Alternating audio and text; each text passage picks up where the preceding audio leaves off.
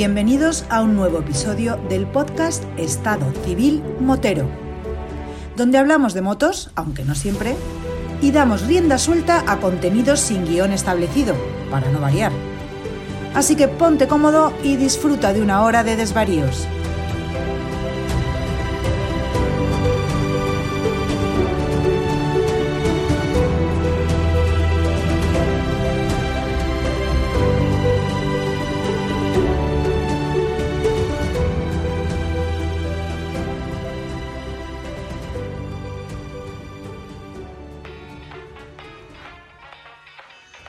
¿Qué tal? ¿Qué pasa, chaval?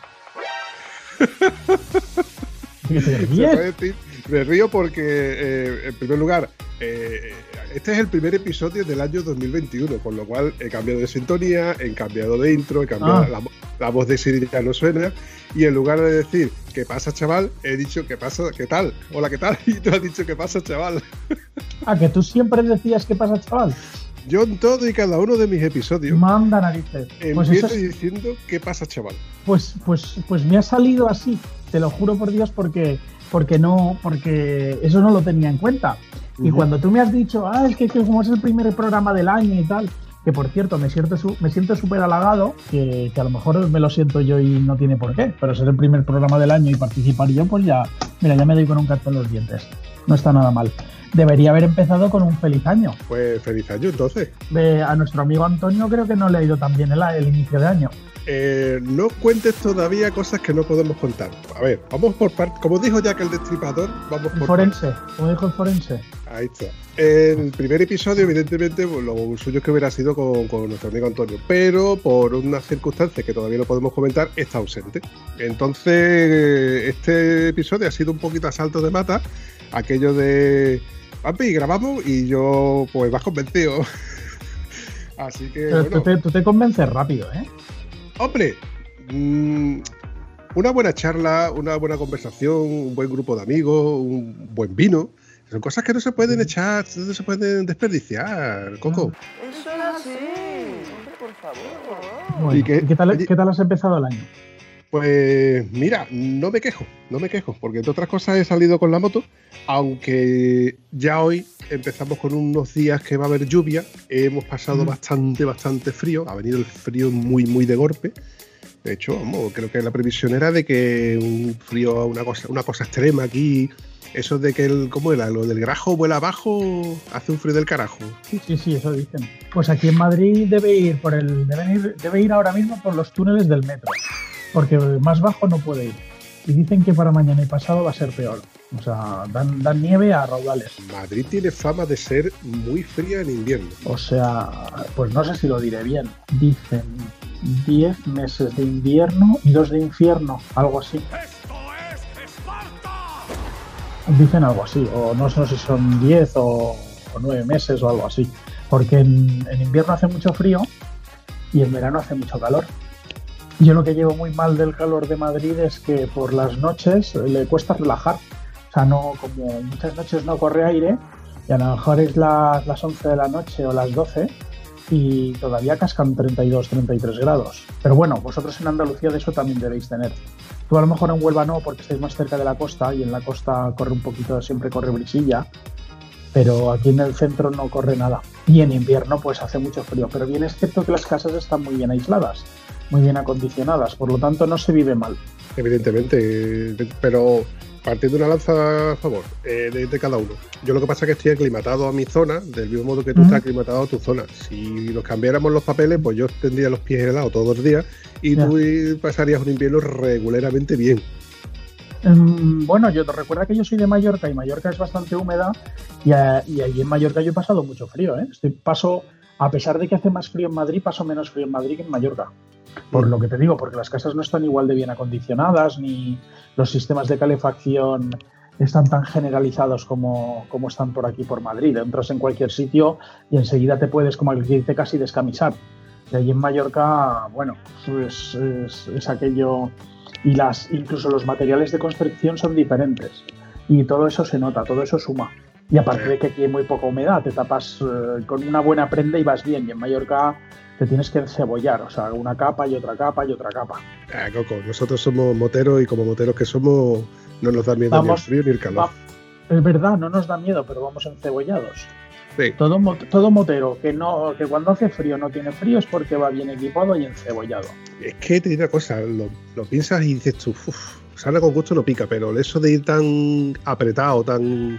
Es, es lo peor, porque mira, yo hice una salida, pues ahora creo que hace dos sábados, que esto debió ser con los, con unos compañeros y, o sea, debió ser el sábado antes de, el sábado antes de Nochebuena, creo que fue. Y hice una salida con ellos en moto y aquí en Madrid estuvimos todo el día a 2 grados, 3, subimos algún, algún puerto de montaña en el que había algo de hielo, en las cunetas y tal. Eh, y yo no pasé nada, nada, nada de frío, cero. Pero bien es cierto que para no pasar nada de frío tienes que ir muy bien equipado y lo que implica es que, que lleves ropa adecuada. Pero claro, eh, no hay milagros. O sea, no, no hay un pijama que te puedas poner y que te, quite- que te quite el frío para ir con la moto. Tiene que ser una capa sobre otra, sobre otra. Entonces vas en la moto que no vas igual de ligero que en verano. Y eso se nota. Es, es lo que más es, es lo que más te echa para atrás que de salir del invierno. El tiempo que necesitas para equiparte bien, para subirte a la moto y salir y dar una vuelta. Llegas a un sitio, te quitas guantes, braga, gorro, esto, lo otro, la chaqueta de la moto y después cuando te vistes, cuando te vuelves a para, vuelves a coger la moto, eh, no puedes dejar ni una cremallera mal cerrada, ningún cierre, porque si no, ya sabes lo que pasa. Sí, sí, sí. A eso súmale que cuando, por ejemplo, vas, eh, no sé, a la gasolinera o vas a tomarte un café, llévate tus guantes, llévate claro. tu casco, porque, Porque si el casco en la está, moto, sí, sí. claro, si, si está un pelín sudado el casco, un pelín sudado las- los guantes, Sí. cuando te lo vas Sí, a poner otra vez, te, Te has puesto una con- cubitera, te pones la cubitera, ¿qué digo yo? Uf. La cabeza. Pues de esas cosas que cuando tú te las pones dices tú, joder, que me lo tenía que haber llevado conmigo para que por lo menos estuviera medio calentito, Sí, sí, sí. para que por lo menos se hubiera intentado secar. Y no te veas tú las de veces que yo me he recordado la- lo que hemos comentado de llevar siempre a lo mejor un par de guantes para, mm, para poder cambiarlo. Exactamente, cuando uno se...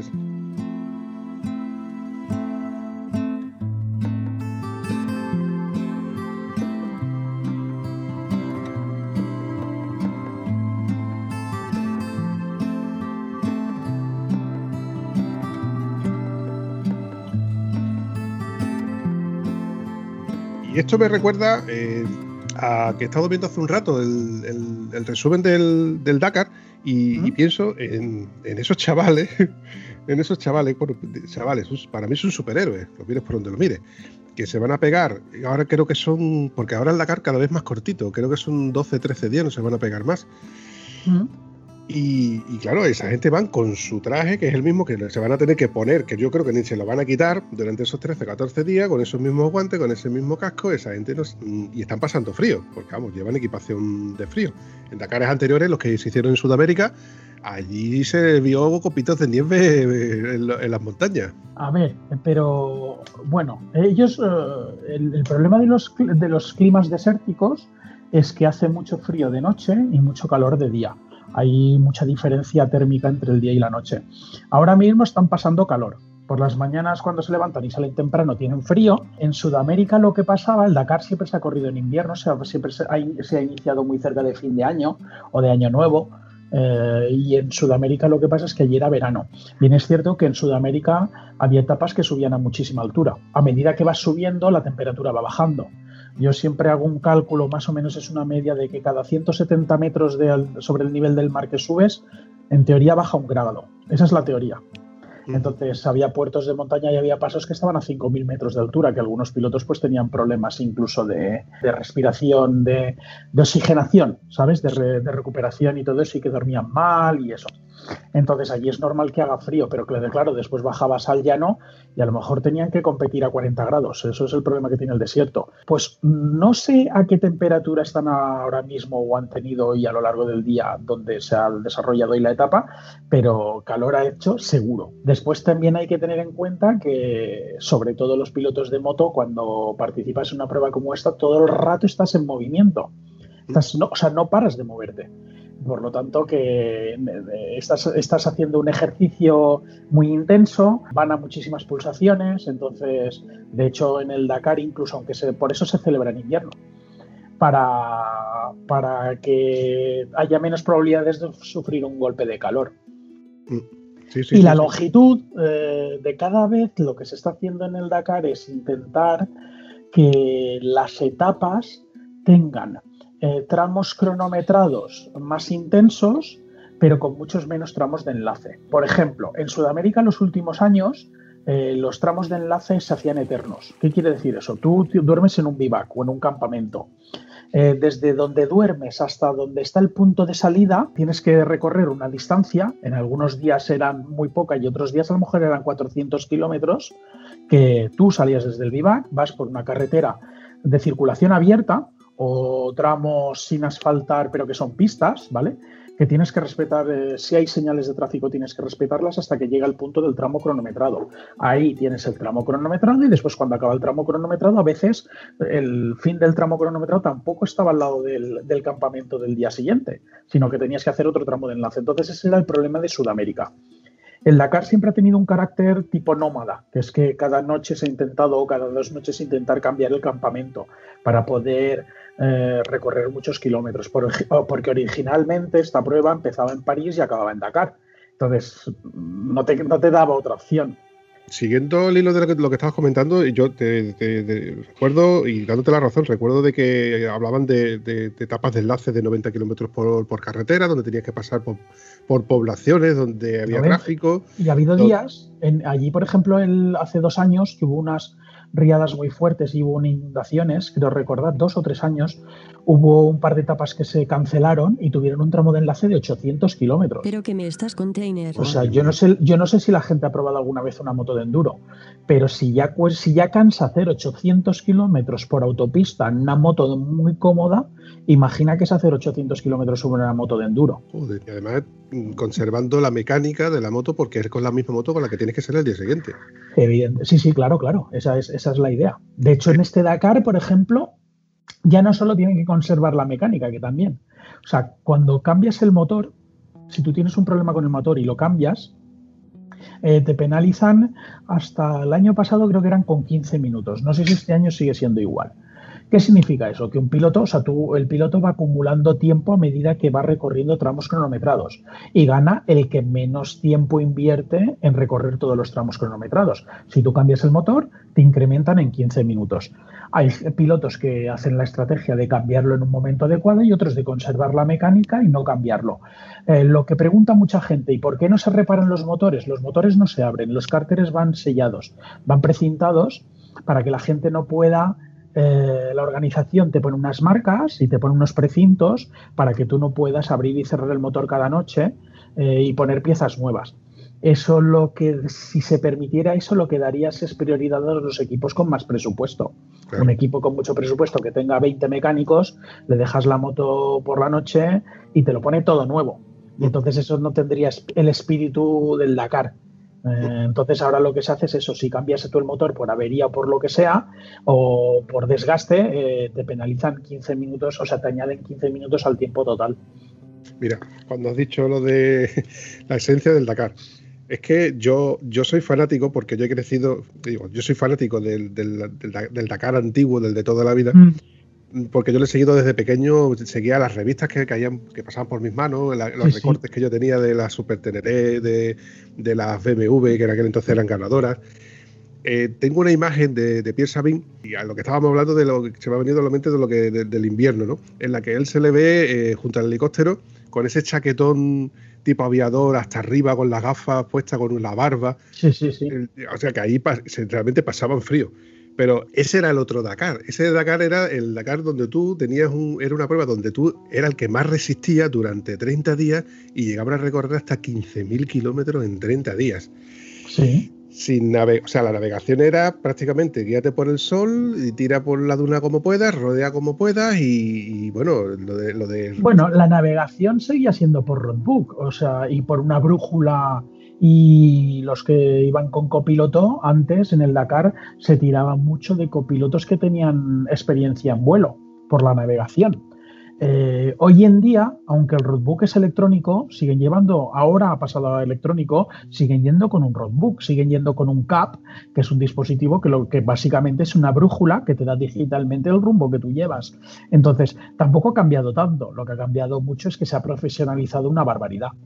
¿Qué pasa? Toda prueba, eh, toda que tenga carácter de campeonato, federada por, o sea, regida por, una federación internacional, tiende a de cada vez ser más segura. Al principio el Dakar, pues sí que era una pachanga, para que tú y yo nos entendamos, en el que un grupo de amigos pues dijeron, a que no hay, ¿sabes la típica frase? A que no hay huevos de... ¡Ay, ay, ay, ay! De tal, hostia, pues, escucha, pues ¿Y por qué no? Y empezó así el Dakar en el año 70 y muchos, creo que fue.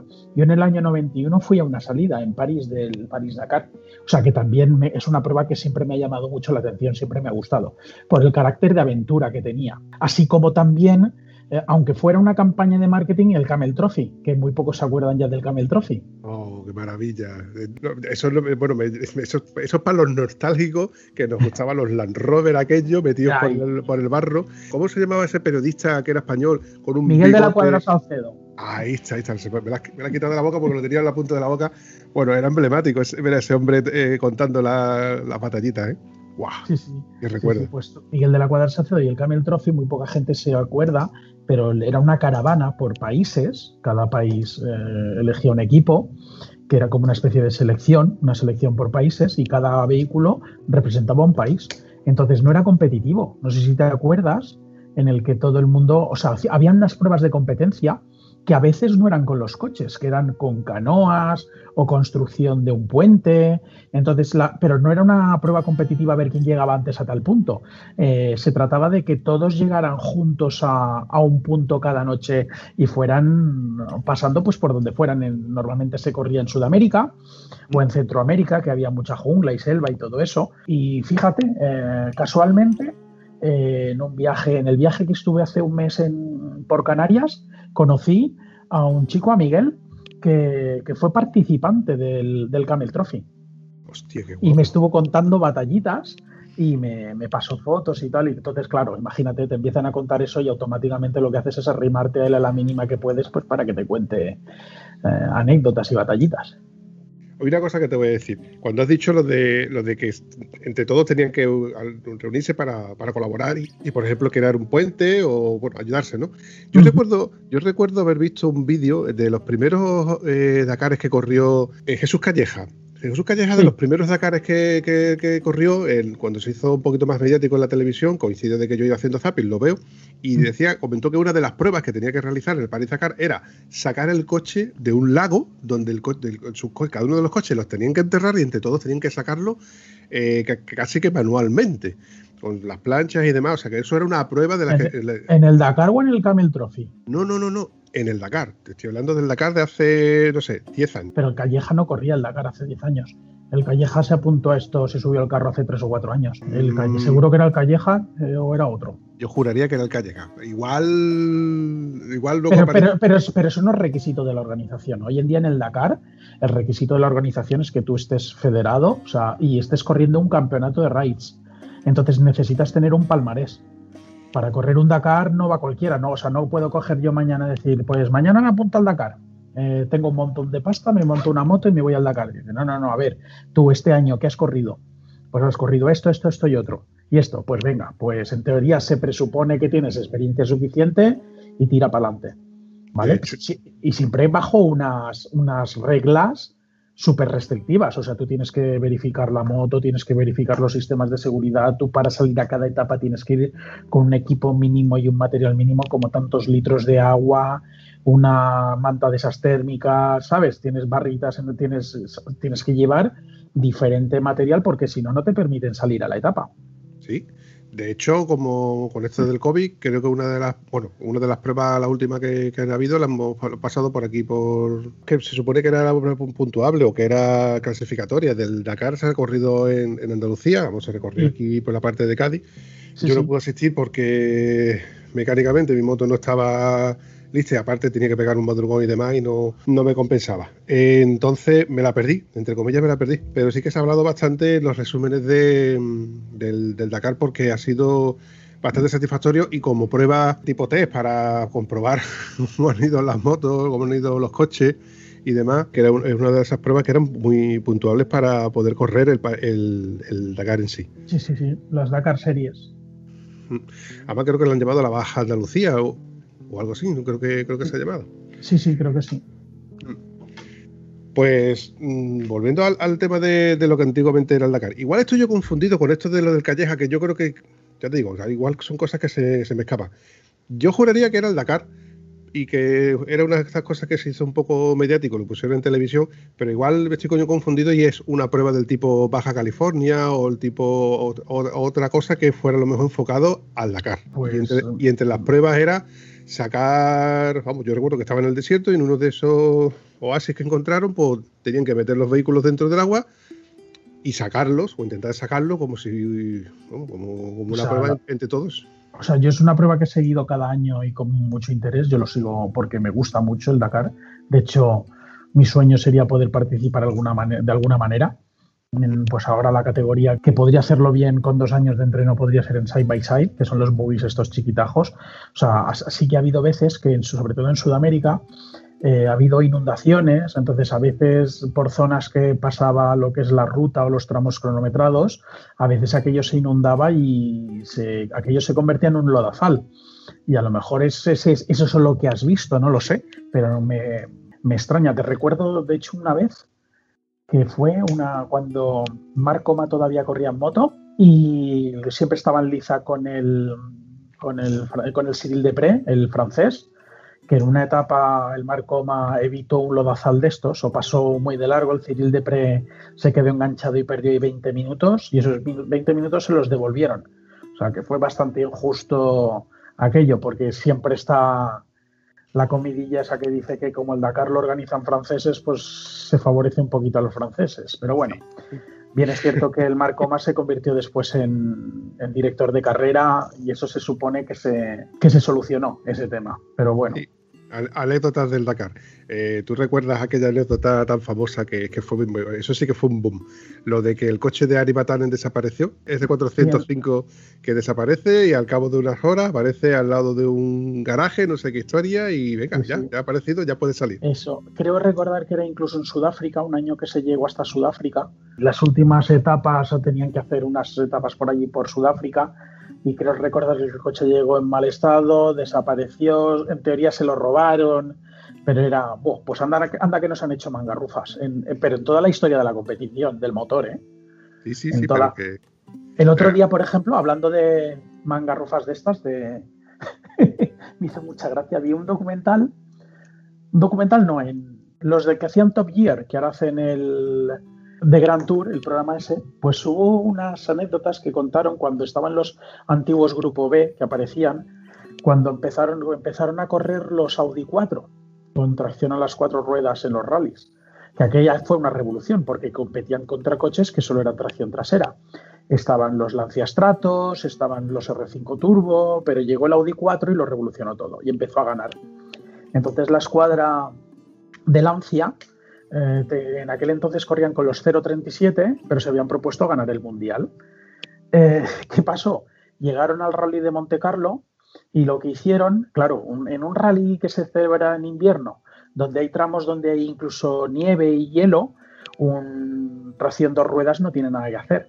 Pues entonces el equipo Lancia lo que hizo fueron compraron toneladas y toneladas de sal y por las noches las fueron repartiendo para que los tramos donde había hielo, cuando se, en el momento de haber el tramo, desapareciera el hielo.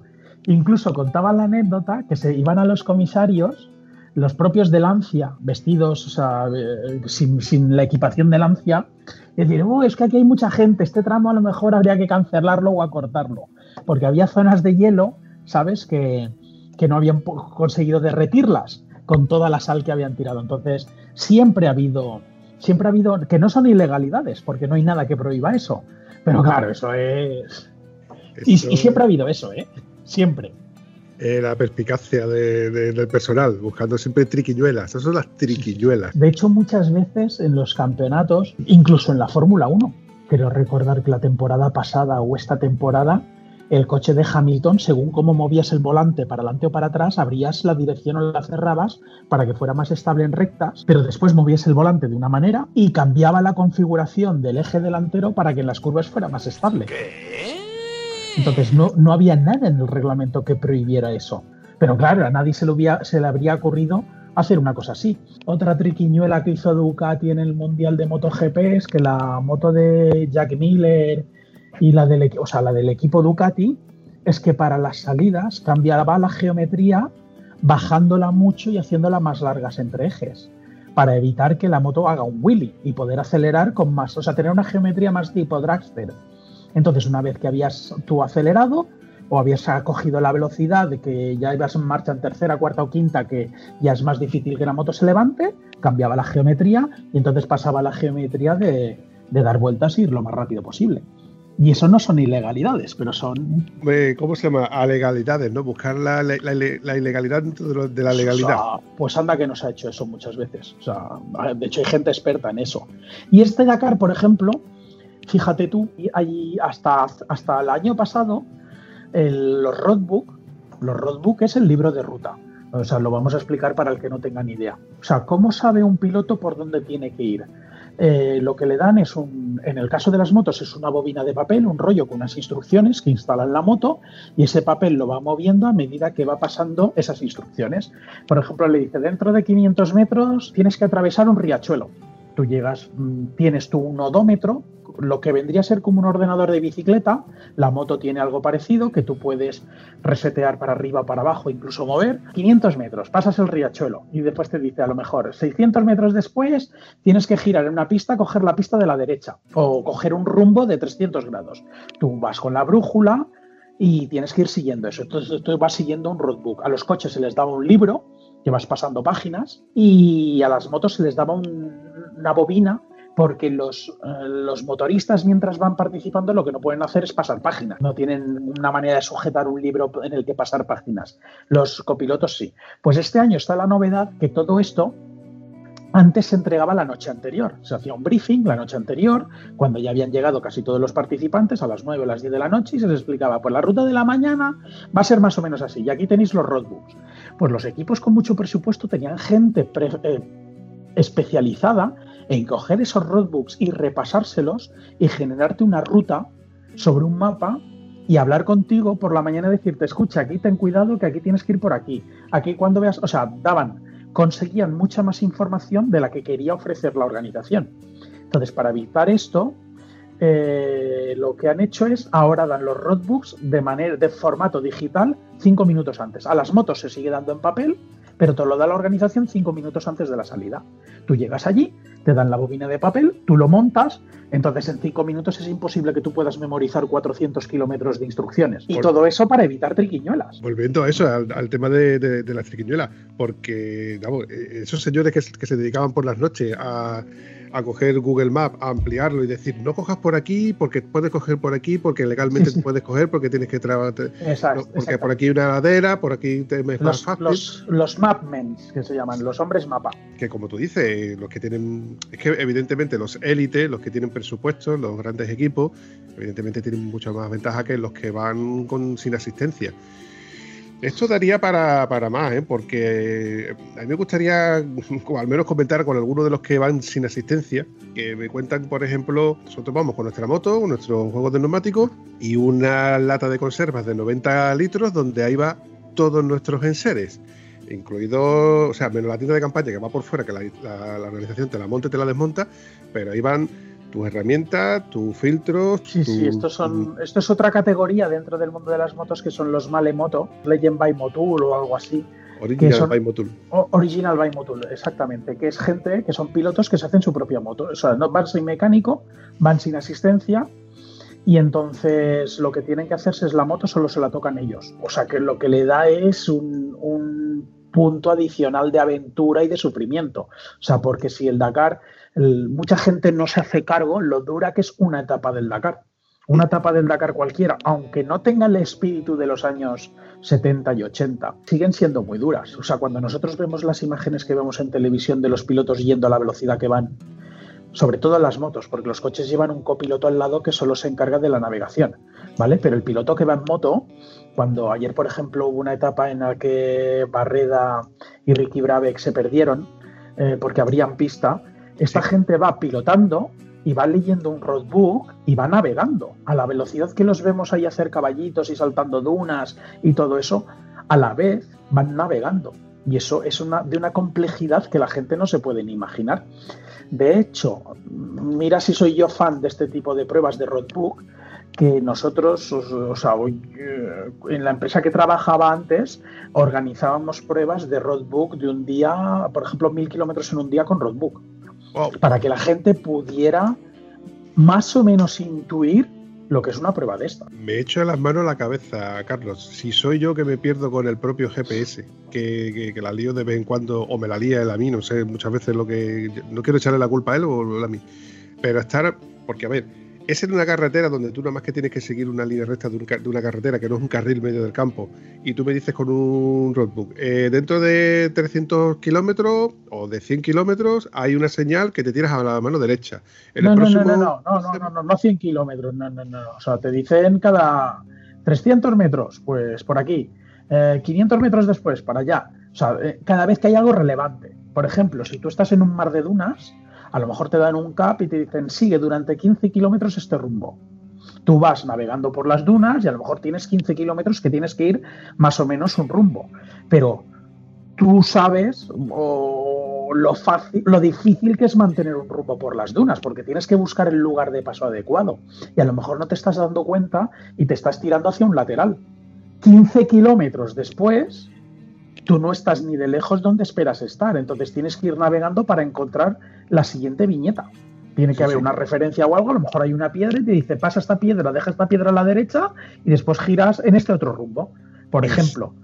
Y si no la has encontrado, lo único que te queda, la única opción es volver atrás a, Exactamente. deshacer lo hecho y volver a la última referencia. Porque la gran diferencia con un GPS, que un GPS siempre te dice dónde estás, tú al GPS, o sea, los GPS empezaron para decirte dónde estabas. Después los GPS les podías decir, estoy aquí y quiero ir acá. Y a lo mejor eran los GPS en los que eran mapas topográficos, pero no eran ruteables. O sea, te generaban líneas rectas, un poco como una avioneta, por ejemplo, en el aire para que la gente nos entienda. Pero los GPS han evolucionado y ahora son ruteables. O sea, si tú le dices por carretera, quiero, estoy aquí, quiero ir allí, te dice, pues en este cruce tienes que girar a la izquierda, esta rotonda tercera salida, porque reconocen las carreteras. Pero en el, en el Dakar no son, son un GPS te dirá dónde está. Si tú quieres ir y le pones un punto donde quieres ir, te dirá un vector o te dirá una línea, pues tienes que ir en este rumbo. Pero en este rumbo a lo mejor hay un precipicio. Entonces, pero, pero el roadbook lo que te va es guiando para llegar a este punto, pero en el momento que lo pierdes, en el roadbook tú no sabes dónde estás. No sabes cuántas instrucciones hace que te has perdido. Eso es lo difícil del roadbook. A eso súmale el hecho de que tú estás conduciendo una moto, con lo cual tienes Sudando, pasando sed, cansado. Eh, eh, mentalmente tienes que pensar en lo que estás consumiendo de combustibles, conservando motor y neumáticos, que este año nada más que tenemos seis neumáticos eh, Exactamente, exactamente y compitiendo. Compitiendo contra los demás. Exactamente, exactamente. Entonces la gente dice, es que el Dakar ha perdido su espíritu, ha perdido el espíritu original de Pachanga, en el que gente cogía y decía, venga, a que no hay huevos de cogernos en coche e irnos hasta allí. Eso sí que lo ha perdido, pero no deja de ser competición, no deja de ser gente súper preparada, como tú decías, son, son supermanes, o sea, muy poca gente sabe el nivel de entreno y de exigencia física que tiene esta gente. Entonces, se ha ido convirtiendo en otra cosa, pero que, nadie dude que es dificilísimo, ¿eh? porque hay mucha gente que sale que sin intención de ganar, o sea, que lo que quiere es llegar, y hay mucha gente que no llega.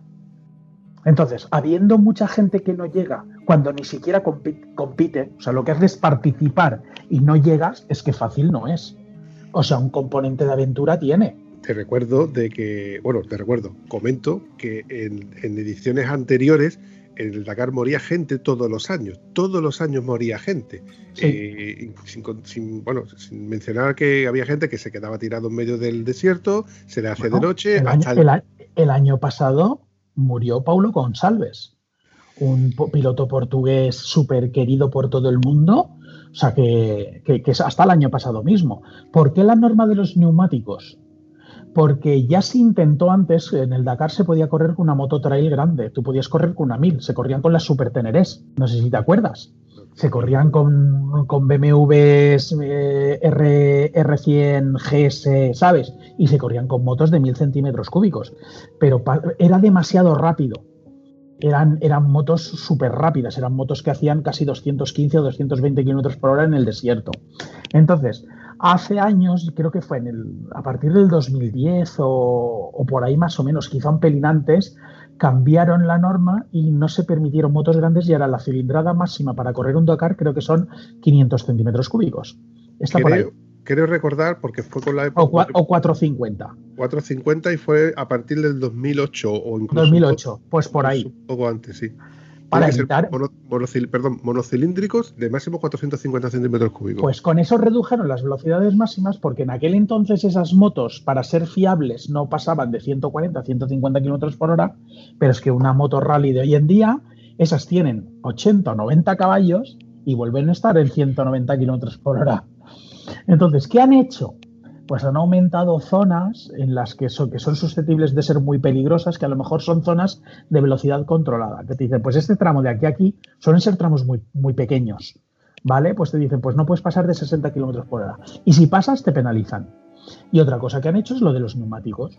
Si tú no puedes abrir gas a fondo, porque gastas, o sea, antes cambiaban un neumático cada día el que va a competir, el que va a ganar, el que va a hacer entre los 30 primeros, tienes que cambiar las ruedas cada día sí o sí. Pero si tú te dicen, oye, que va a haber 15 etapas y solo puedes utilizar 6 ruedas traseras, muchos días vas a necesitar la misma goma dos días y algunas tres. ¿Qué se traduce en eso? En que no podrás ir como antes. De hecho, no sé si tú te has fijado o has visto algún resumen, o sea, antes de ayer fue la etapa prólogo Ayer fue la primera etapa y hoy ha sido la segunda, que a las 10 van a dar el resumen en Teledeporte.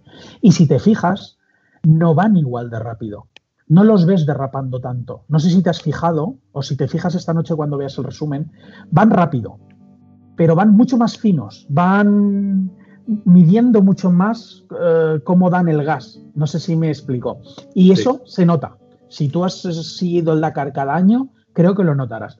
O sea, no es que vayan mucho más lentos, pero ya no van gas a fuego como iban antes. Es que volvemos a lo, de que el, que tiene pasta, pues, antiguamente, ¿no? Antes de, este año, el que tenía pasta, que tiene muchos neumáticos, no le costaba ningún trabajo gastar lo que gastase porque siempre tiene por detrás a alguien que le mm. cambie los neumáticos, le cambie los mus, le cambie lo que tenga que cambiarle, porque vamos, cambiaban directamente juegos de llanta. Lo que no me queda claro es si este año con, ese, con esos seis neumáticos son seis juegos de neumáticos o seis juegos de llanta con mus y neumáticos. Eso es lo que me gustaría. O sea, el problema son las gomas. Llantas tú puedes tener las que quieras. O sea, hay equipos que tienen un montón.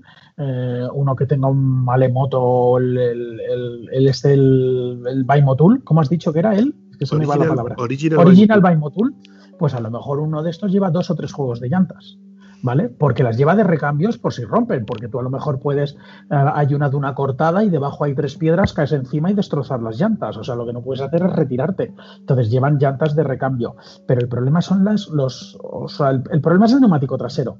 Siempre se gasta mucho más el neumático trasero antes que el delantero, porque es el del gas. De frenar no se frena tanto, eh, de delante, porque las motos enseguida que cortas gas es como un barco en el mar, enseguida se hunde en la arena. Entonces, No, son motos que no llevan ABS, entonces tampoco puedes frenar tanto. Entonces, lo que genera el desgaste en el neumático siempre es la rueda trasera y por el gas. Y son ruedas traseras. Eh, delanteras, podrías hacer tres etapas con un neumático delantero sin problemas. Pero una trasera al ritmo que iban antes, imposible. De hecho, creo que incluso pasado el año 2000, había pilotos que cambiaban neumáticos a mitad de etapa. Eso cambió la norma. No sé si te acordarás tú una polémica que hubo con Marcoma y Cyril Depré, que en la salida de un tramo había un tramo especial, una neutralización y otra vez el tramo especial. Volvía. Y en esa neutralización, en unas imágenes, o sea, cuando en el segundo tramo, cuando decimos especial, estamos hablando de tramo cronometrado, o sea, que iban a fuego. En la salida del segundo tramo cronometrado había unas imágenes que el neumático volvía a ser nuevo a pesar de que está expresamente prohibido. ¿Qué pasa? Que casi todo el mundo lo hacía. Pero alguien denunció, ¿sabes? Los neumáticos se empezaron a marcar desde aquel entonces y a partir, creo que fue el 2000 y poco, no te dejaban cambiar gomas a, mitad de etapa. Hay que ir restringiendo porque si no, todos buscamos lo que hablamos al principio, buscando siempre la ventaja para, mm. para poder llegar, porque bueno, fin y al cabo es una competición y ganar es ganar. Hay que intentar de ganar a toda costa y bueno, y buscando siempre las triquiñuelas de, cómo poder de cómo poder ganar. Eh, mira, he recordado cuando hemos comentado antes lo de eh, yo recuerdo de que a lo que no recuerdo a qué piloto fue, eh, pero esto fue en Sudamérica, donde los, tramos de enlace incluso se le multó o se le penalizó porque había recorrido por, en zonas urbanas a más velocidad de la que tenía que haber recorrido. O sea que incluso el, propio, bueno, para bien o para mal, eh, la evolución y la seguridad ha ido primando en, todos y cada uno de los Dakar. están controladas todas las motos a la velocidad a las que van, dónde están posicionadas, por si tienen, necesitan asistencia. Llevan un GPS, pero es para la organización, no es mm. para el piloto. El piloto no es un GPS que a ti te diga dónde estás y cómo ir. ¿Sabes? Es un GPS para la organización, para saber, es un transponder, pero que el GPS te valida los puntos de paso. Los puntos de paso tú tienes que encontrarlos, entonces cuando te valida, o sea, cuando llega, estás cerca del punto de paso a cierta distancia, entonces el GPS te dice, ¡pum! para validar este punto de paso ahora tienes que ir en ese sentido o en esa dirección eh, y pasas por el punto de paso, ¡pum! Y, el, GPS para ti, o sea, no, te, aporta ninguna información hasta que vuelvas a estar en un punto de paso. No es, no es un GPS de consulta, es un GPS de seguridad. Y con eso van traqueando y saben eh, las velocidades que van llevando los pilotos. Ya en los años 90, cuando en África se corría el que todavía era el Dakar Aventura, cuando pasaban núcleos de población, el roadbook te decía eh, no pasar de esta velocidad. Lo que pasa que no había ningún elemento para controlar eh, que, el, que no pasaran a tope. ¿Sabes? Porque era en medio de la nada, eran aldeas con, con, población ahí en medio que cruzaba la calle y venía el coche de turno y pasaba a 150 km por hora y no había nadie allí con una pistola de radar para controlar a qué velocidad iban.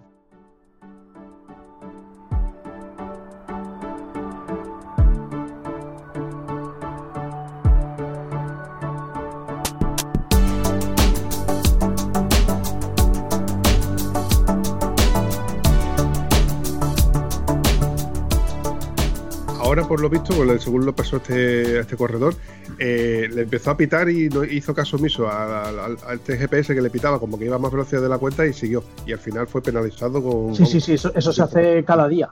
Se hace cada día. De hecho, es proporcional. O sea, cada, kilómetro que te pasas, la penalización va, va creciendo.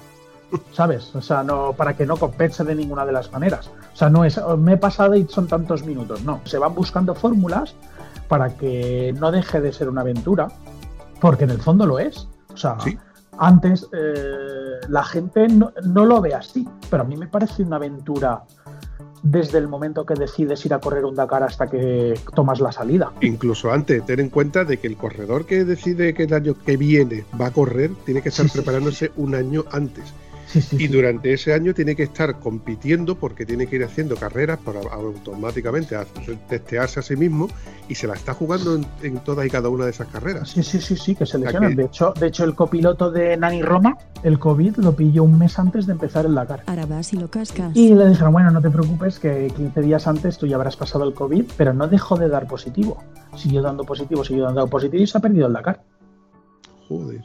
Después de todo el año preparándote físicamente, participando en carreras, entrenando, desarrollando un vehículo, visados, documentación, o sea, no te imaginas, eh, conseguir presupuesto, ¿sabes? Porque hay pilotos que van, que ponen la pasta de su bolsillo y no es una prueba barata, es una prueba muy cara, hay gente que se hipoteca y todo para eso.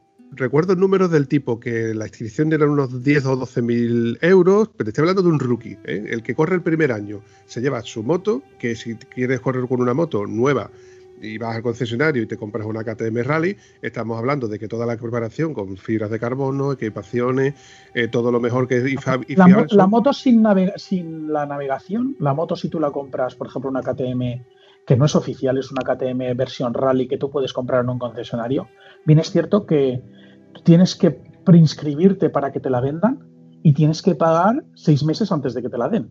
Tienes que decir, la quiero, patapam son 34.000 euros más o menos. Eso escucho. Más de, eso es la moto. Más después todos los extras, que todo es lo que es el navegación. ¿sabes? El, el roadbook, sistemas de navegación, los caps, eh, un montón de, de, de chuches, lo que nosotros les llamamos chuches, para ellos son elementos imprescindibles para poder participar, por lo tanto te puedes ir solo con la moto 40.000 euros si no la tienes.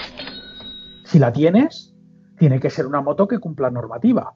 Una moto, aunque tú tengas la moto, no puedes ir a correr con una moto que tenga 50.000 kilómetros. A la moto le tienes que hacer de todo, ¿sabes? Porque pero una vez, si tú te ahorras la partida de la moto, después te suelen faltar la inscripción, según qué categoría participes, pues a lo mejor son 20.000 euros, si en Original by Motor, pues a lo mejor son 14 o 15.000 euros, pero claro, si no participas en, en Original by Motor, tú tienes que pagar la inscripción de un mecánico para que te haga la moto. El mecánico también son 10 o 15.000 euros de inscripción del mecánico. Sí, después que ese mecánico te cobre o no. Es tremendo, es un pastizal, pero bien es cierto que es una prueba muy cara. Es una prueba que la gente no tiene en cuenta que montar un campamento de esos, proporcionar gasolina a todos los participantes en medio de la nada, eso tiene un coste muy alto. El estar preparados para cualquier eventualidad como cambiar un, una etapa y suspenderla y mover a toda la caravana hasta otro sitio como a veces se ha hecho. Hubo una carrera que fue París, Dakar, El Cairo, que fue en el año 2000, que participaron unos conocidos míos, hubo dos días que se suspendió todo por riesgo antiterrorista, por riesgo terrorista. Entonces, tuvieron que contratar aviones rusos para mover todo el campamento dos días más adelante y mover todos los vehículos. O sea, los pilotos no les dijeron, escucha, que ahora me tienes que dar 10.000 euros más. No, no, no, todo eso se encargó la organización. Hay un vídeo en YouTube donde bueno, se ve todo eso, toda la infraestructura, de todo lo que se movieron con los aviones aquellos rusos que eran inmensos. Y dices tú, madre mía, pero claro, los, ahí está. Creo que eran los Antonov o los, los enormes aquellos. Tremendo. Y eso sí. cuesta muchísimo dinero. Es una prueba que es muy cara, pero también es una prueba muy difícil de organizar. Es un negocio, seguro, sí. lo es, pero que, que el riesgo que también tienen es altísimo. Hubo otro Dakar que se canceló. El último que se iba a correr en África se canceló por riesgo terrorista 2008. y ese se canceló. Cancelado a 15 o 20 días de empezar. Sí. Y eso es un. Ahí todo el mundo perdió dinero. Todo el mundo. Sí. Mira, un dato que lo recuerdo, de las pocas cosas que recuerdo del año pasado. ¿Sabes cuántos helicópteros se usaron el año pasado para seguir todo el Dakar, incluido la, lo, que, lo que son periodistas y, y servicios sanitarios y asistencia. Idea. O sea, y no porque ese dato no. Iba a decir 16. 19 helicópteros, pero que estamos hablando de que cada uno de esos helicópteros son iguales, iguales que los que vemos en la autopista con el radar, con el sí. Pegasus, y las cámaras son las mismas que usan el sistema Pegasus para. Y se pegan volando 6 o 7 horas con su combustible y todo. Y, o sea, es, es tremendo. Y camiones que se dedican a, a recoger gente a pilotos que se quedan tirados en moto y las motos porque te las recogen. O sea, eso, eso cuesta un pastizal. Y recoger la basura y residuos que dejan todas y cada una de, de los participantes.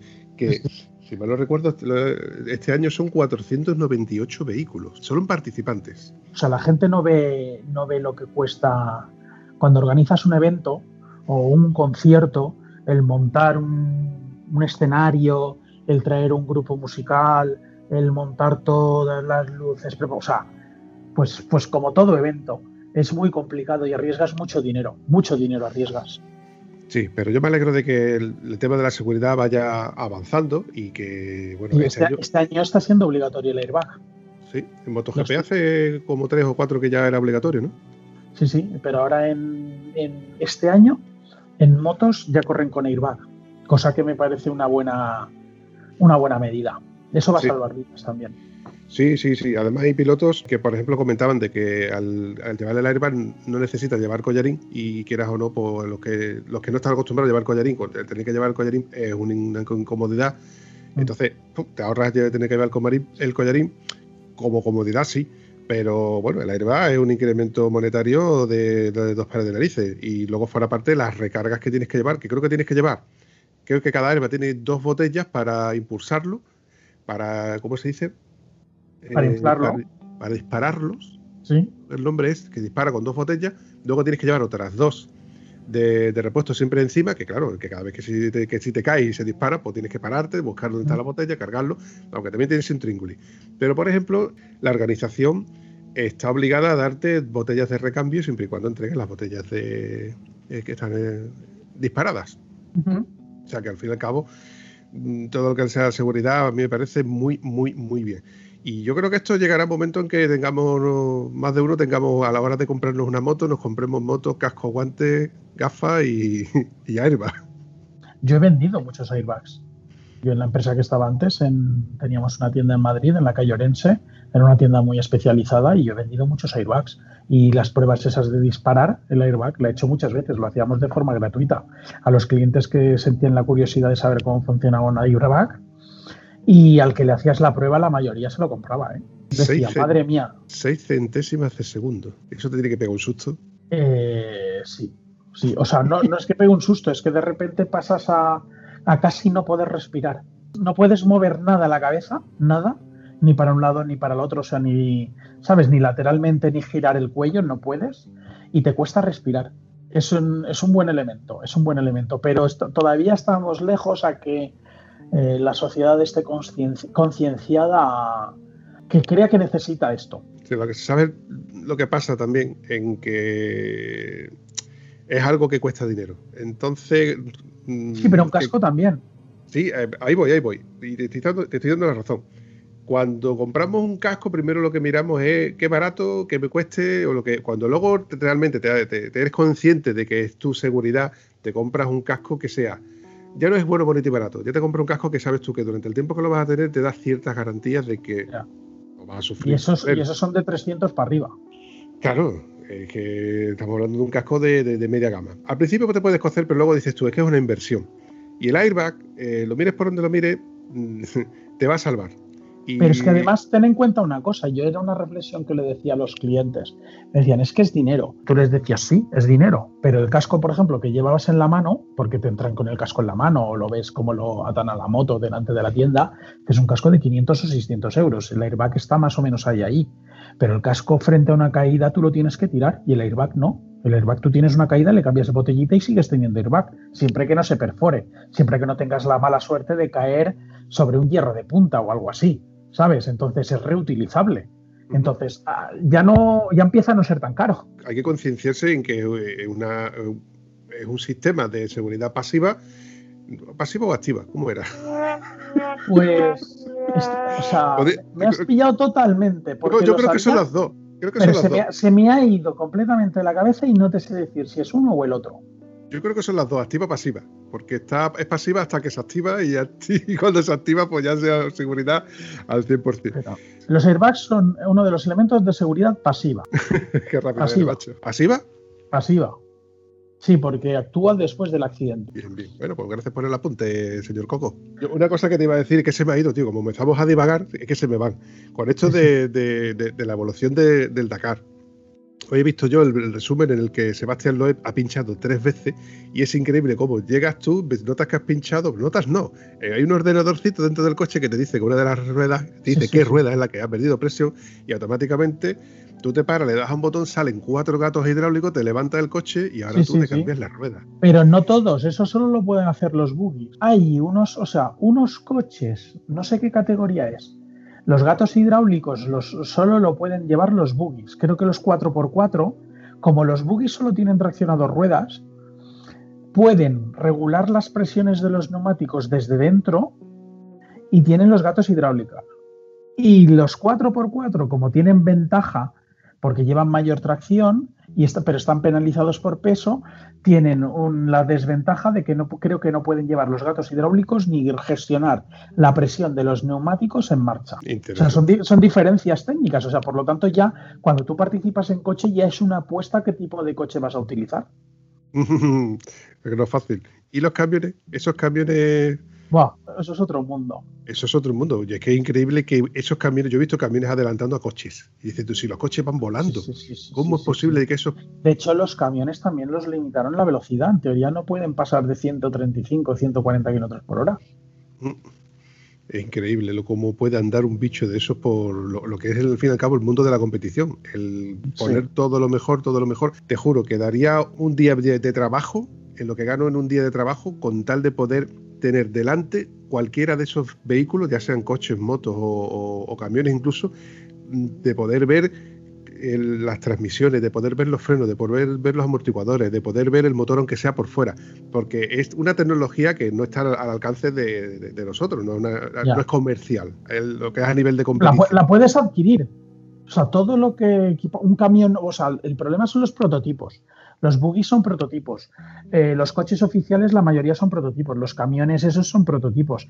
Pero tú un camión normal lo puedes adaptar para correr, o un coche normal lo puedes adaptar a correr una carrera como esa con, pasta, comprando material para, para prepararlo para ese tipo de prueba. O sea, tú puedes mejorar frenos, puedes mejorar motor, puedes mejorar suspensiones, puedes mejorarlo todo. Incluso todo eso, hay empresas que se dedican a prepararte el vehículo para eso. Vamos a ver, Coco, te voy a poner los pies en el suelo. Tú no te acuerdas de que estás hablando con un tieso, ¿verdad? Más que nunca, tenemos que ser más conscientes y más solidarios. Por eso hemos creado nosotros la campaña Apadrina un tieso. Pero ya, pero después ahí está lo, lo bueno que seas a la hora de encontrar dinero de patrocinadores. No, yo tendría que prostituirme directamente. A mí no me bastaría. ni haciendo eso. ni haciendo eso. Y yo estoy perdiendo facultades como para poder, como poder vender mi cuerpo a cambio de un precio razonable. Así que vamos, a dejarlo como que no, no tengo acceso eh, monetariamente a tener componentes de alta calidad. Pero eh, aún así, yo he, tenido, o sea, he tenido la suerte de, por ejemplo, acercarme al Campeonato de Andalucía de Enduro, eh, que se, pues, ha celebrado varias veces por aquí cerca, en Valverde, y yo solamente me he acercado solo exclusivamente por el mero hecho de, poder curiosear y ver las motos de competición, pues escapes, mm, ver las llantas, ver componentes de alta tecnología y de un nivel de, competición que dices tú, hostia, qué bonito ese tubo de escape, qué bonito ese buje de aluminio anodizado en color rojo, esas paredazos de manetas de freno anodizada a juego con la moto, en fin, eh, lo que vengo a referir son que son cosas que no se ven todos los días y que solamente se ven en el tema de, la competición, de alta competición. Por eso te digo que a mí me gustaría ver, porque me gusta el cacharreo, me gusta curiosear y vivir esos recorridos, suspensiones, el, cuando, cuando, uno, cuando uno de esos coches vuelca y tú ves los trozos de. porque hacen primeros planos de cómo ha quedado el coche todo destrozado, y dices, hostia, mm. aún así puedes percibir lo que mecánicamente nos gusta, ¿no? El cacharreo, los tornillos, que usan tornillería buena, llantas de aluminio súper ligeras, eh, en fin. tú, me entiendes, tú me entiendes. Sí, sí, sí, sí. Dinero. Sí. Dinero. De todas maneras, déjame que te haga un, un inciso con eso, porque tú has hablado de las motos de enduro. Y las motos de enduro, que no las de ride, las de, enduro y las de motocross, son motos que casi puedes comprar de serie. Eh, tú te vas a KTM y compras una, moto de enduro, una KTM Six Days, y es una moto con la que puedes correr una prueba del mundial casi directamente, porque si eres bueno vas a estar delante. O sea, la diferencia de una moto oficial con una moto que tú puedas comprar tope gama en un concesionario KTM es menos de lo que mucha gente se cree es bastante menos. Bien, es cierto que las motos de ride, lo que hemos hablado antes, la moto de treinta y pico mil euros, ¿por qué es cara? Pues por un montón de cosas, porque esa moto viene preparada con un montón de, depósitos sobredimensionados integrados en la moto, viene aligerada, lleva hasta un depósito para poder llevar agua para poder beber, eh, lleva un montón de huecos para poder llevar herramientas y cosas que puedas necesitar, bridas, eh, piezas de recambio, relés, lleva botiquín, herramienta, o sea, esas motos vienen muy equipadas para correr ese tipo de pruebas. Por eso son, son tan caras y son un tipo de pruebas que no, que no son, no son habituales. O sea, correr el campeonato del mundo de rides no es, no, o sea, por ejemplo, en el Dakar están corriendo ahora a lo mejor 180 motos, pero tú te vas a una prueba de enduro en España multitudinaria como la Basella Race que es una prueba que no sé siquiera si, no, no es ni puntuable para el Campeonato de España de Enduro, creo. Es una prueba que se inscriben 900 personas. Pero que me estás container. Sabes, el enduro es muy multitudinario. Bien, bien es cierto que de cada vez lo ponen más complicado para poder hacer enduro por. Lo de ponerle vayas al campo. Eso, ah. eso es polémica directamente. Aquí es tremendo, aquí es tremendo, pero bueno. Estoy recordando de que no sé con quién lo comenté con este tema del enduro, eh, del enduro, lo del ride, ¿no? De que el, el cárter no, la parte que, cubre eh, que es parte del carrerado que te cubre todo el cárter, que es de fibra de carbono, que solamente esa pieza costaba 1.300 euros. Pero claro, en esa pieza va- llevas tú tu depósito, llevas tú los huecos de herramientas, etcétera. Y está hecho Además, de una. se, des- se desmontan en un segundo. Mm. Una moto de esas la desmontas en, en muy poco tiempo. Entonces está preparada para montar y desmontar muy rápidamente. KTM en eso es puntera, por eso es la O sea, moto lleva, que. lleva toda la vida ahí jugándose las, las castañas. De hecho, ha sido su prueba bandera, el Dakar. Sí, Y para ellos que el año pasado ganaron a Honda, o sea, fíjate, por ejemplo, Honda, con lo que es, con lo que ha ganado, que es la marca de motos que más motos vende en todo el mundo, que más presupuesto tiene, es, es un gigante Honda, eh, con un presupuesto casi ilimitado. No ha conseguido ganar el Dakar en los últimos años hasta el año pasado. KTM lo lleva ganando desde el 89. O sea, es tremendo, ¿eh? Bueno, BMW. BMW también cuando era la época de las 650, Ujú. de las monocilíndricas, BMW también ganó unas cuantas, creo recordar. Eh, pero KTM es, era el, el- es el coco del Dakar. Sí. Bueno, Mira. en el también, en el motocross, KTM está siempre ahí. Te pones a mirar la clasificación y porque habéis visto la. Bueno, ¿tú sigues algún corredor del Dakar específicamente? yo, yo tengo conocidos, seguir sigo a todos, pero tengo conocidos que están participando. De hecho, lo que te quería decir es que a lo mejor puedo conseguir que en este programa, pero me lo tengo que trabajar, ahora está allí, Ujú. hablar con una persona que ha participado seis veces en el Dakar. Pues me gustaría, si tú eres capaz de tirarle la caña y es capaz de Sí, pescar tengo- algo. tengo, buen, tengo buena relación con él. Está allí porque está haciendo de enlace para un equipo de boogies, de side by side, porque el año que viene, o sea, este año está allí para ver cómo va todo el cotarro, para ver cómo funciona todo, haciendo un poco de enlace y de ayudando a un equipo de boogies, que tiene cuatro o cinco boogies, y el año que viene espera poder correr en uno de estos boogies. Entonces, cuando acabe el Dakar, yo si quieres hablo con él y a ver si, si se presta. Es una persona súper agradable, es una persona que conocía en Canarias, es Pedro Peñate. Eh, ya, ya, ya, ya me has desvelado el nombre, ya estás vendiendo la piel del oso antes de cazar. Pero es que creo que lo podré conseguir. Creo que lo podré conseguir. Vale, vale. Creo que tengo muy buen rollo con él y es un tío muy majo y va a disfrutar. Creo que, que no va a ser problema. Eh, si quieres, tú lo cortas por si acaso. Vale. Por si acaso no lo, No, no no, lo conseguimos. Pero, pero creo que se puede conseguir. Vale, vale, vale. no, Yo me, yo- tú sabes que aquí estamos siempre abiertos a cualquier invitado que quiera echar un rato, que al fin y al cabo es lo que hablamos. Es un, es un rato de charla, de cháchara, donde nos juntamos dos, tres, en este caso somos dos solamente, pero bueno, lo hubiera echado de menos a Antonio, pero está ausente, habrá que esperar Ya. para la siguiente. A lo que venía yo a comentarte es que yo sigo a Lyndon Poskit, que hace como dos años que corrió el, el Dakar. Sí. Este, el año pasado. Original by Motul. Exactamente. Eh, lo comenta muchas veces. Yo de inglés no sé mucho, pero comenta él muchas veces Original by Motul, by Motul. El año pasado lo corrió, este año yo por eso he mirado la clasificación, perdón, la lista de, de los inscritos, a ver si estaba él, porque co- como lo sigo, él hizo una especie, un especial como, como me, pare- me pareció intuir de que iba a correr este año. Y yo me alegré y digo, hostia, va a correr este año, lindo, venga. Pero miré la lista y digo, no está entre los inscritos, entonces digo, no. Entonces igual ha hecho algún tipo de colaboración con un corredor que, bueno, a lo que vengo a referirme es que el, año en el que corrió, que yo lo seguí, vamos, está en YouTube todos y cada una de las etapas que él corrió, y se le ve como en cada uno de los días va degradando su sonrisa, que es eterna, y se le ve la cara de cansancio y cómo le van machacando y todo y cada uno de los días sus caídas, etcétera. Eh, y se ve como él prepara la moto antes del Dakar, durante el Dakar las tiene que desmontar toda cada una de las veces que tiene que reparar o que tiene que cambiarle filtros, aceite, etcétera. Y a lo que venía a referirme, que es una moto que está accesible, que es que es fácil de desmontar y desmontar y que está hecha para eso, para que Sí, tú sí. la puedas reparar eh, en carrera. Sí, sí, sí, sí. es- esas son motos. No, es que estoy mirando, he entrado en el perfil de Lyndon Poskit en YouTube y el último vídeo que ha colgado desde hace una semana dice Race to Dakar 2020. ¿Ves tú como yo vi algo?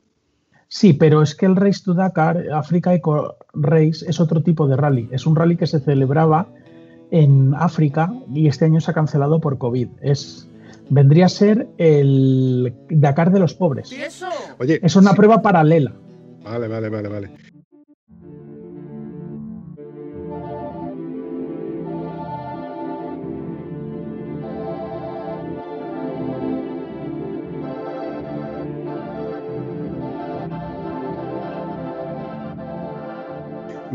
Él, a él, mm, como yo te he dicho antes, que lo, que llevo siguiendo, si te fijas en los seis últimos meses que hemos estado con el confinamiento, hay muchísimos vídeos en los que él ha ido subiendo, que de hecho tiene un accidente donde se ha jodido la mano, creo que es el penúltimo o antepenúltimo, eh, tiene el accidente y después de ese pues va a un hospital para que le infiltren, para que se haga una radiografía, una resonancia, etcétera.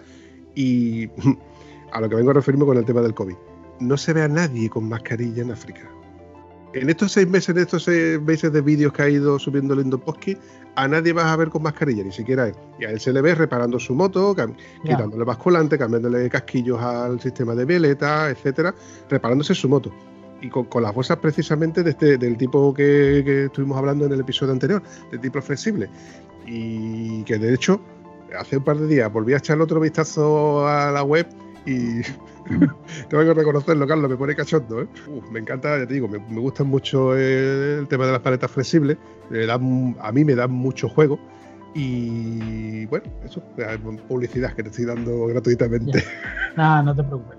Eh, bienvenida sea. Escucha, que nos hemos olvidado, olvidado comentar que este año en el Dakar hay una categoría nueva, que es el Classic Dakar, que son vehículos clásicos Sí que es cierto que no sé a partir de qué año lo consideran ellos clásicos, pero son vehículos que al menos tienen más de 20 años, seguro, sino 25, que eh, hacen como una ruta casi paralela, o sea, están englobados dentro de la organización, hace, están en el mismo campamento, pero en vez de competir a velocidad, compiten en regularidad.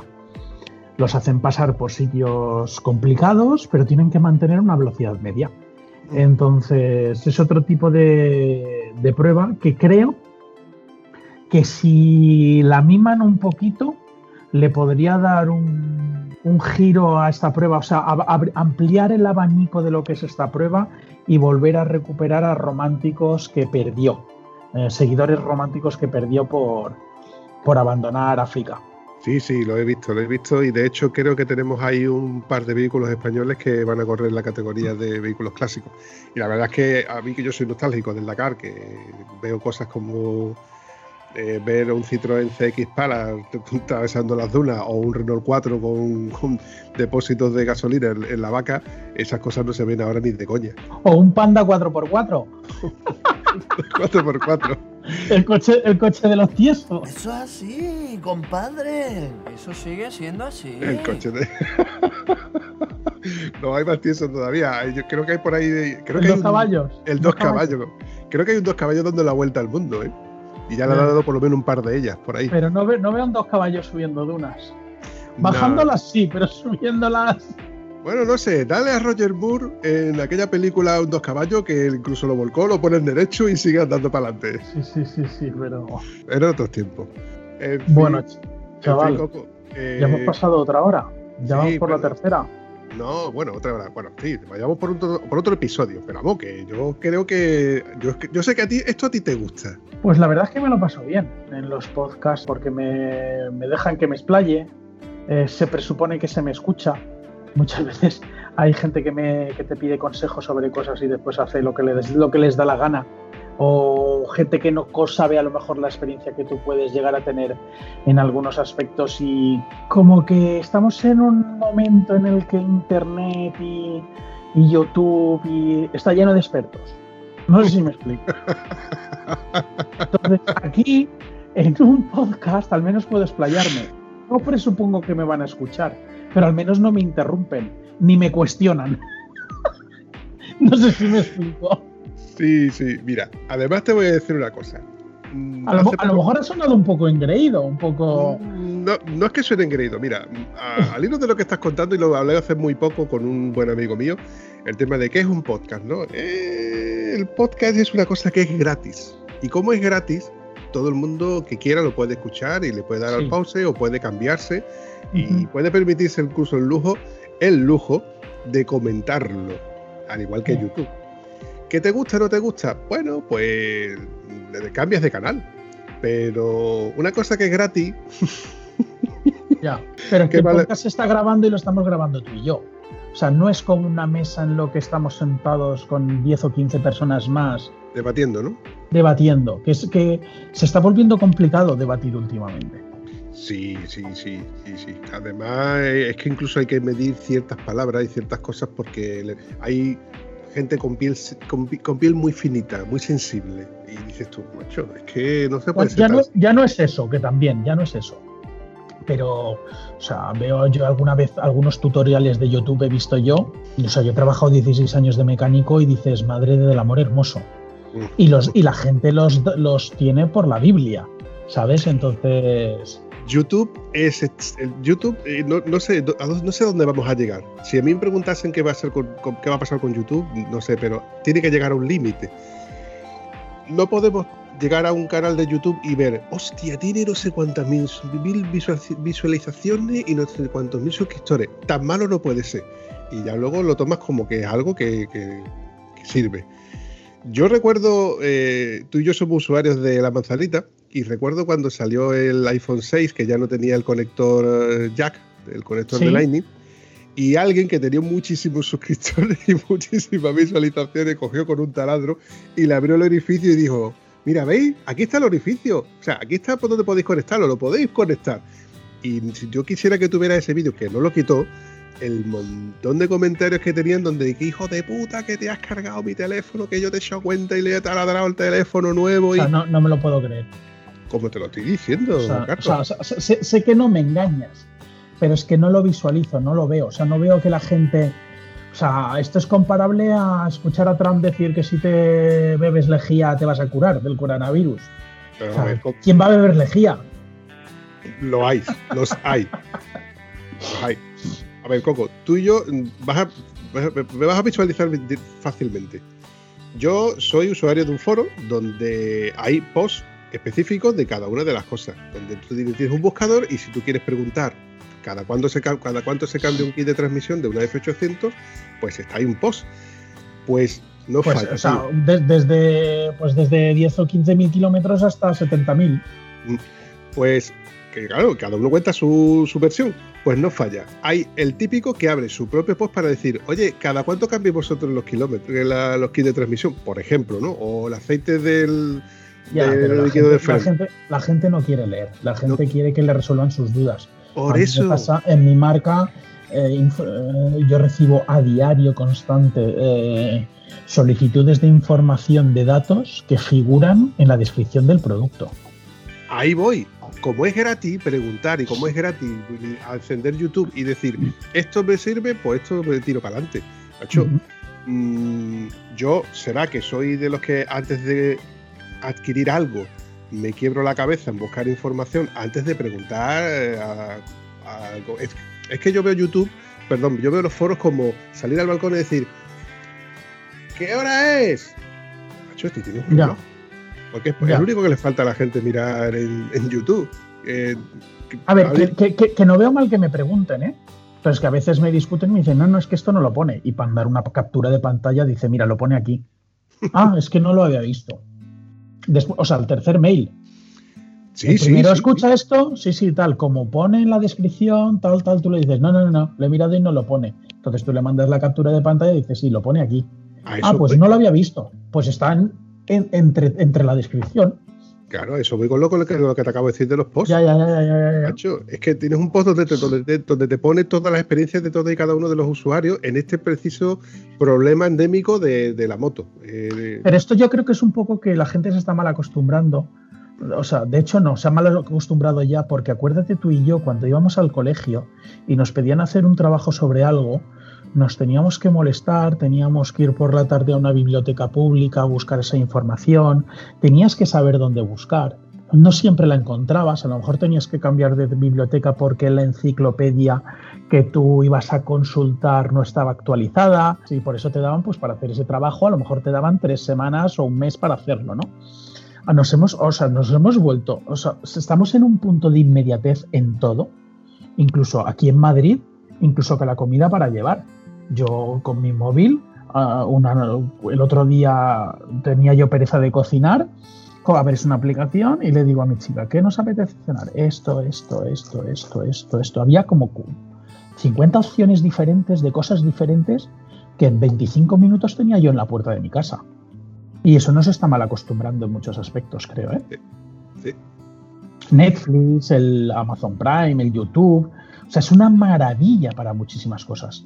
Porque cuando buscas cierta información o cuando buscas, por ejemplo, un proceso de restauración de una cosa antes, estas cosas no las veías. Tú tenías que hacer zapping y si la encontrabas de la tele, ¡onda, mira! ¿Sabes? Pero ahora quieres ver una película, la buscas en el catálogo, ¡pam! Está, ¡pum! La veo. Y eso no se está mal acostumbrando. Pues está idiotizando. Estamos- Acuérdate tú, per- perdona que rememore, ¿cuántos años te costó conseguir a ti el Scalestric? El escaletín me lo tuve que comprar yo. Porque yo lo pedí por Reyes no sé cuántos años y llegó al séptimo año. Cuando, cuando yo ya sabía los Reyes lo que eran. ¿Me explico? No, yo lo tuve, yo lo tuve porque lo compré yo. Y, lo- y fue un escaletín. Bueno, no fue un escaletín, fue un tren eléctrico. Ya, no, no, yo hablo del Scalestric, de unos coches eléctricos que iban por una guía, ¿sabes? Que, o sea, es, es que yo creo que muchos chavales hoy en día no, no- no sabrán lo que es el Scalestric y no se pueden ni imaginar las horas que te podías pasar jugando a eso. Es más, había que saber conducirlo, porque si no las curvas siempre salían volando. Sí. Y el mantenimiento de los coches y cambiarle las gomas y las trencillas que iban en contacto con las guías, pues cambiarlas de tanto en cuando porque se gastaban. Y Eh, poner, poner la lengua en la, en la pista a ver si tenía corriente o no. ¿Esta tía de dónde la habéis sacado? Bueno, yo lo que hacía era me, chupa- me chupaba el dedo y lo notaba. Me chupaba el dedo, tocaba y notaba el cosquilleo, pues sí que hay corriente. Bueno, Coco, yo creo que va siendo hora de darle finiquitazo a esto, que me ha encantado, la verdad, como siempre. Pero... Bueno, pues en resumen, rápido, rápido, rápido. Venga, resumen. Disfruto mucho porque nadie me rebate aquí. Bueno, yo de momento no te, no te pienso rebatir. Otra cosa es que. Oye, por cierto, eh, ha creado polémica, bueno, perdón, ha creado. eh, ¿Cómo se dice? Ha creado expectación en el foro, perdón, en el foro, en el, en el canal de Telegram. Ese. Es que eh, puse, un, puse solamente el sonido de cuando tú viste el croma que tenía detrás. Porque, para colmo, sin quererlo, en el siguiente vídeo que yo hice, en la siguiente videollamada que yo hice, se la hice con Alicia. Y casualmente estaba puesto. Mm, pero no recuerdo que llevaba. Dos pedazos de tía montado encima de mi Ah, sí, es F800. verdad, aquello que tú dijiste, y con mi señora al lado. Es verdad, es verdad, es verdad. Es verdad. Bueno, pero ahí yo no tengo nada que ver, o sea, no, ahí sí que no, nadie me puede tachar de nada. No, no, no te echarte, pero que, que ha creado, porque como lo puse en las tomas falsas y demás, pues ha creado expectación muy. Oye, ¿y qué es lo que pusiste? No digo, no se, no se puede poner, no se puede publicar, son cosas muy privadas. Ah, vale, vale, vale. Claro, porque son, nosotros nos vemos, pero la gente que nos oye La- no, no nos- No, no Claro. ve. No ve el- lo que yo suelo tener como, como croma, que esta vez ya, ya no lo he puesto, ya lo he borrado ya porque me metió en un, en un lío que me quedé con los pantalones bajados, como quien dice. Ya. En fin, Bueno, chaval, espero que este episodio no resulte aburrido a la gente. No sé si le, pregunta- si le resulta aburrido. Si le resulta aburrido, pues bueno, van a hacer un poco de zapping que, para, Sí. que, para que sea monótono, porque como Sí, todo, sí. habrá gente a la que le guste y habrá gente que no le guste. Y todos los O sea, Es muy fácil, les dices que otro día habrá otro invitado más interesante que yo y ya está. Lo que pasa es que yo tengo un sistema operativo en el cual yo no digo nunca quién está en, el- en los episodios. Ya, es todo, ya. Por, todo por sorpresa. Así que el, el que haya llegado hasta este punto, que haya llegado hasta el final, pues bueno, se lo agradezco y esperemos que en el próximo episodio sea algo diferente. Bueno, venga. A ver si consigo aquello que te he dicho que a lo mejor podía conseguir. Estupendo, lo vamos viendo, Coco. Un abrazo, campeón. Un abrazo.